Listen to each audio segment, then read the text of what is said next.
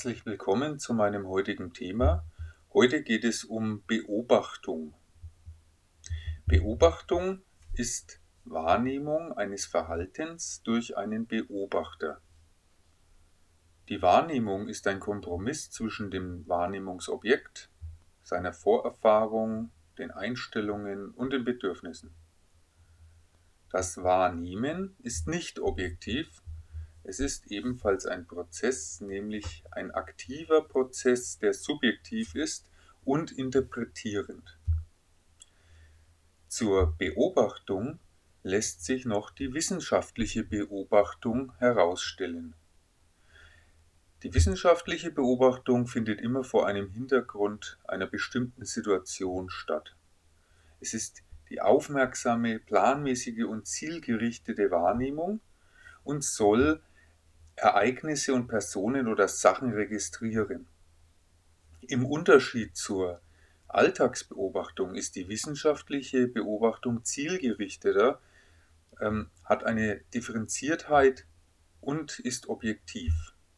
Das Ziel der wissenschaftlichen Beobachtung ist ähm, es, den Gegenstand genau zu erfassen.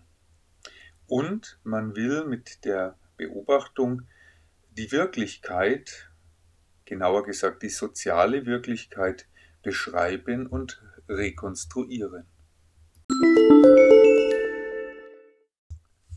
Als nächstes möchte ich etwas zur systematischen Beobachtung erzählen. Hier gibt es sieben Planungsfragen, die man zur systematischen Beobachtung berücksichtigen muss. Erstens, was will ich genau beobachten? Den Kontext, und die gerichtete Wahrnehmung steht hierbei im Mittelpunkt. Zweitens, wen und welche Person oder welche Situation möchte ich beobachten? Drittens, muss ich mir überlegen, wo, wann und wie lange ich beobachten möchte. Also in welchem Setting, in, welchem, in welcher Umgebung oder an welchem Ort. Viertens muss ich mir darüber im Klaren werden, warum ich überhaupt beobachten möchte. Was ist mein Ziel? Und fünftens ähm, bezieht sich auf die Methoden, also wie wird beobachtet. Und sechstens, mit welchen Mitteln und Werkzeugen.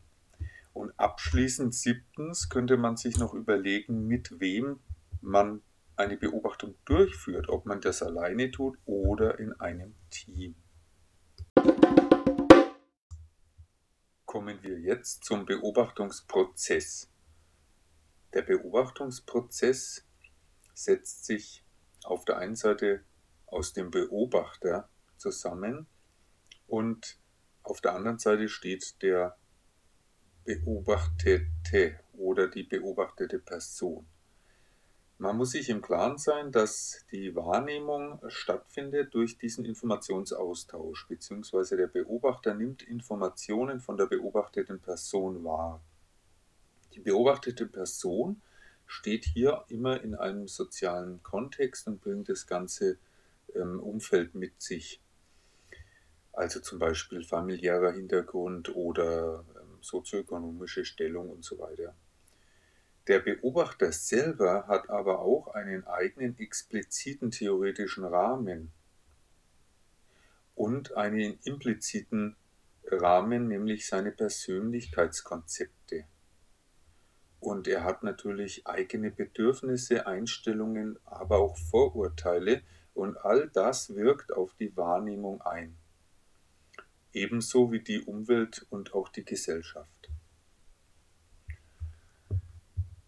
Am Ende möchte ich auch noch den Unterschied zwischen Interpretation und Beurteilung im Rahmen der allgemeinen Überlegungen zur Beobachtung mit euch teilen.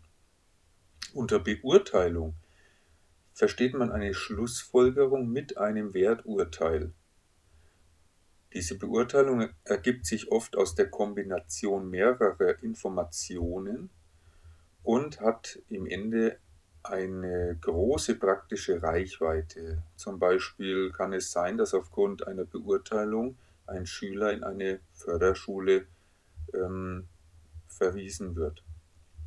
Auf der anderen Seite hat man die Interpretation. die vor der Beurteilung ähm, eine Art Deutung ohne Wertung ist. Sie ist sehr subjektiv und ist ein Akt des ähm, Verstehens der Daten. Die Resultate sind Akzentuierungen und Simplifizierungen und man kann sie als prozesshafte und fortlaufende oder auch vorläufige Einschätzungen betrachten. Abschließend möchte ich hier noch hinweisen, dass ähm, die Beobachtung nie die Realität, sondern nur Konstruktionen bzw. Rekonstruktionen des Beobachteten wiedergibt.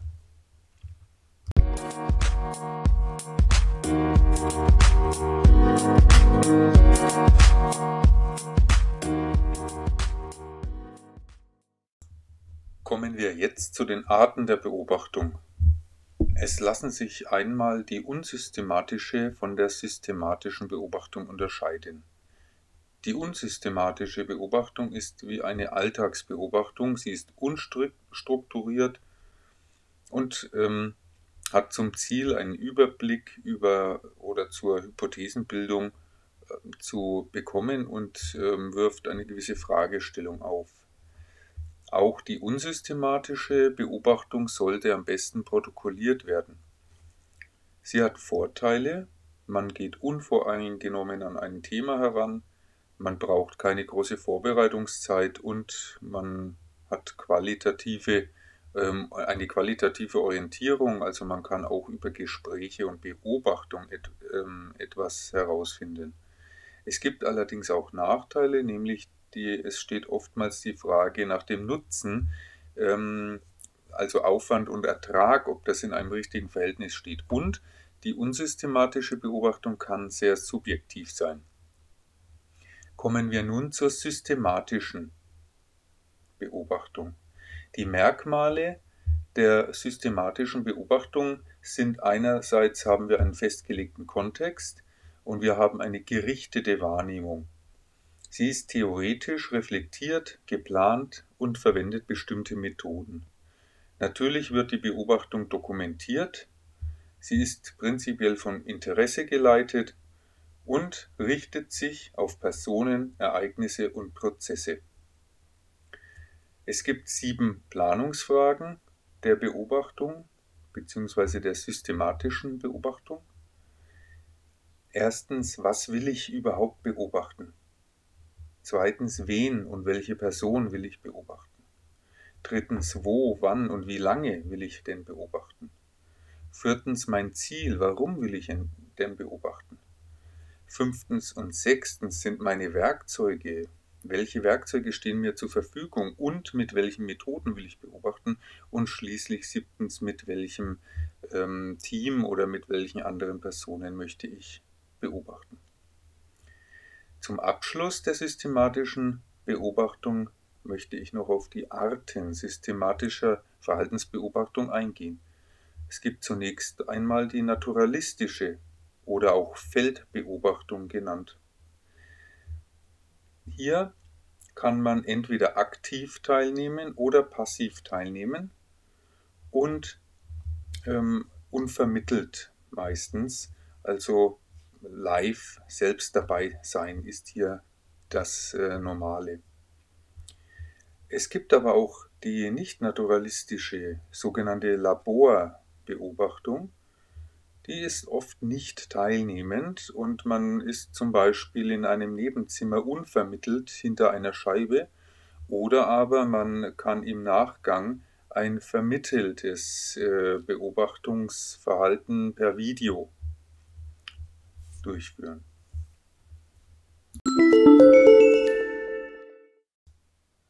Kommen wir nun zur Methodik der strukturierten Beobachtung. Da ist zunächst das Beobachtungsfeld zu nennen. Man kann im Feld beobachten, also eine, innerhalb einer natürlichen Situation, zum Beispiel im Unterricht oder in einer Klasse. Das hat den Vorteil, dass es der natürliche Kontext ist und die Ergebnisse direkt übertragbar sind. Nachteilig ist allerdings, dass Störungen möglich sind und eventuell das ähm, Verhalten der beobachteten Person äh, während der Beobachtung sich verändert. Nach dem Wo und Wann die Beobachtung stattfindet, kann man auch noch das Labor oder die Laborbeobachtung nennen. Vorteile hier, dass man die Bedingungen gestalten kann und eine Kontrolle über Störungen hat. Nachteile wäre hier, dass es eine künstliche Situation ist und es eventuell Vorbehalte der Teilnehmer gibt. Als nächsten Punkt der Methodik strukturierter Beobachtung ist die Fragestellung oder die Hypothese zu nennen. Also welchen Gegenstand wollen wir überhaupt beobachten und welches Zielmerkmal ist hierfür ausschlaggebend? Die Frage kann nach, mit den W-Fragen beantwortet werden, wer oder was wird warum und wozu beobachtet. Als dritten Punkt kann man hier die Beobachtungsform unterscheiden, also wie wird denn beobachtet.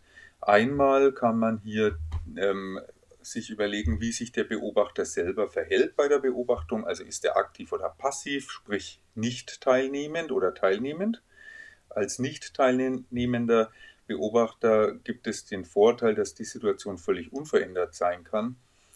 Ähm, es ist eine reine Beobachtungstätigkeit, ist allerdings technisch oft nicht möglich und ähm, es entsteht ein fester Beobachtungswinkel.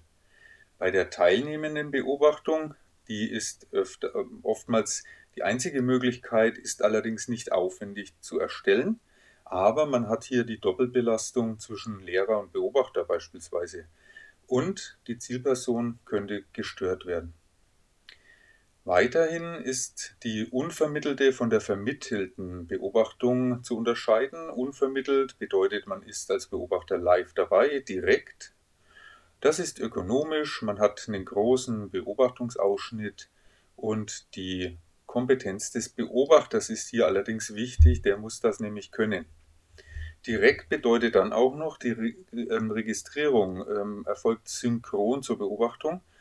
Das hat den Vorteil, dass keine Verzerrungen oder nur wenig Interpretation stattfindet. Allerdings ist das sehr anspruchsvoll, was die Datenmenge und die Vorbereitung angeht.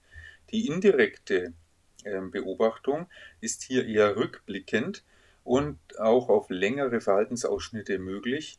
Die Einschätzung ist allerdings fehleranfällig. Zu erwähnen wäre hier auch noch die vermittelte zum Beispiel Videobeobachtung. Ähm, hier hat man den Vorteil, dass die Videoaufnahmen wiederholbar sind ähm, und auch eine Fehlerreduzierung deswegen stattfindet. Allerdings ist das technisch aufwendig. Und die Beobachtung geht auf Kosten des Fokus. Zum Ende möchte ich hier noch die Beobachtungssysteme einmal Ereignisstichprobe, also Event Sampling oder Zeitstichprobe Time Sampling nennen. Die Ereignisstichprobe, ähm, hier stehen nur für die Fragestellung wichtige Ereignisse im Mittelpunkt, geht allerdings über einen längeren Zeitraum und hier geht es also darum, um die Häufigkeit und die Dauer der jeweiligen Beobachtung, die festgelegt werden muss. Bei der Zeitstichprobe habe ich eine Beobachtung in feste Zeitabschnitte gegliedert und beschreibe das gesamte Geschehen des Verhaltens innerhalb dieser Zeit.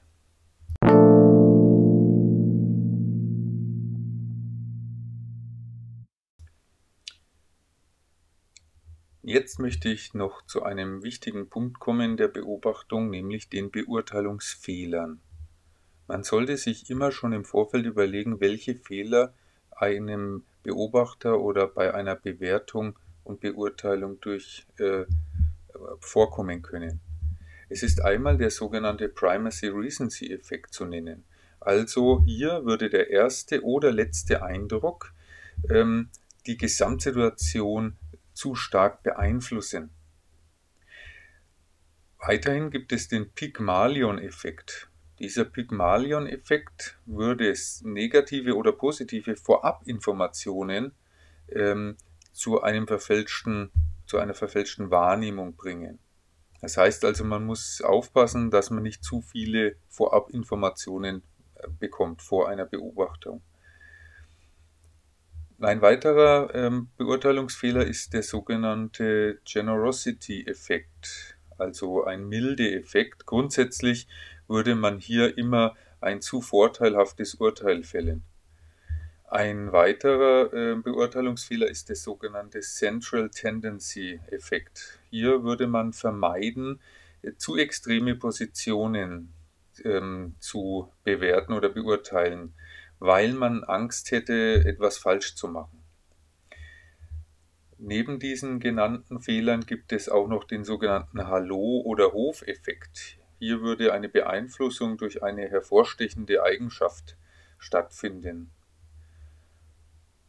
Weiterhin gibt es einen sogenannten logischen Fehler. Der logische Fehler bedeutet, dass Merkmale, die als zusammengehörig erscheinen, äh, ähnlich bewertet werden, auch wenn sie nicht beobachtet wurden. Und neben all den genannten gibt es noch weitere Fehler. So ist zum Beispiel der Kontrastfehler zu nennen ähm, oder die Distanz zwischen räumlicher oder zeitlicher Nähe und natürlich die Befindlichkeit des Beobachters sowie seine Erfahrung oder Unerfahrenheit.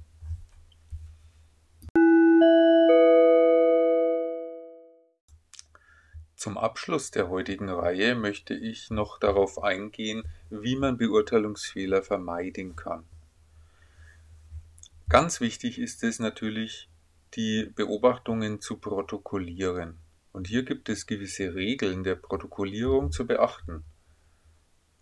Die Notizen sollten am besten gleich im Anschluss an eine Beobachtung stattfinden. Die Situation und die Handlungen werden getrennt beschrieben. Die Notizen und das Protokoll muss für Außenstehende nachvollziehbar sein und es muss eine Beobachtungsbeschreibung äh, beinhalten, nämlich eine sprachliche Übersetzung des Wahrgenommenen. Weiterhin muss man, um Beurteilungsfehler vermeiden zu können, ähm, die Interpretation und die eigentliche Beurteilung unterscheiden. Zunächst einmal hat man eine Interpretation eines äh, Verhaltens oder einer Situation, die man beobachtet hat. Also das ist noch sehr subjektiv. Das ist eine Deutung und eine Erklärung der äh, Vorgekommnisse und äh, ist noch sehr ohne Wertung. Ähm, als Ergebnis der Interpretation wollen wir die Situation verstehen. Ähm, ein Wissenschaftler namens Köck hat hier gewisse Regeln aufgestellt, was auch die Protokollierung äh, angeht und auch das ähm, ja, Aufzeichnen quasi äh, der Beobachtungen. Also man sollte immer kurz und knapp formulieren. Und Schlussfolgerungen müssen nachprüfbar sein. Das heißt, man sollte auch vermeiden, Mutmaßungen und Etikettierungen äh, vorzunehmen bei Beurteilungen. Ähm, der Zweck der Beurteilung muss klar eingegrenzt werden. Es muss systemisch gearbeitet werden. Es gibt eine Wechselbeziehung zu Umfeld, äh, ist zu beachten. Und man muss auch äh, eine Gegenkontrolle bei Kollegen suchen und am besten noch den Beurteilten mit einbeziehen. Ja, das waren schon Regeln nach Köck zur Beurteilung und das möchte ich jetzt zum Anlass nehmen, auch noch ganz am Ende auf diese Beurteilung einzugehen, die wie gesagt im Gegensatz zur Interpretation schon also eine Kombination aus mehreren Informationen ist ähm, und die eine große praktische Reichweite hat. Denn wir haben hier eine große Verantwortung. Aufgrund dieser Beurteilung kann es sein, dass ein Schüler sein restliches Schulleben in einer anderen Schule oder in einer Förderschule untergebracht wird.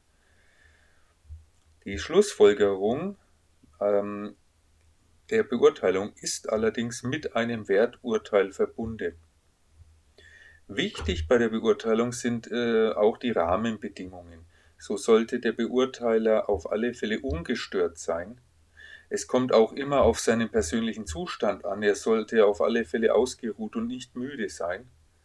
Man muss Abstand zu gefühlsbetonten Informationen haben und alle Informationsquellen nutzen.